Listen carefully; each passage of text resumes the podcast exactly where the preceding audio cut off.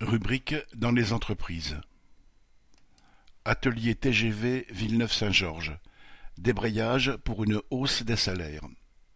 Au Technicentre sud-est européen de Villeneuve-Saint-Georges, dans le Val-de-Marne, et sur le site de Paris-Conflans, deux centaines de cheminots au total sur chaque site se sont rassemblés mardi 9 janvier pour un débrayage sur les salaires.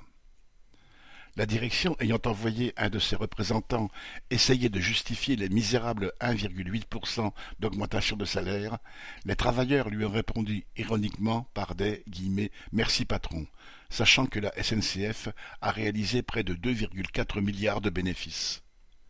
Dans le cadre d'un appel syndical, des débrayages similaires ont eu lieu dans les autres ateliers assurant la maintenance des rames TGV en France, le Landy, Châtillon, Pour la banlieue parisienne et Lyon. Contrairement aux miettes proposées en novembre par la direction, les travailleurs ont besoin de véritables augmentations de salaire. À la SNCF, comme dans bien d'autres entreprises, ceux-ci sont bas. Par exemple, de jeunes embauchés avec un bac touchent 1500 euros net. En ce début d'année, ces débrayages marquent un premier rassemblement contre la politique d'austérité du patron de la SNCF, Farandou.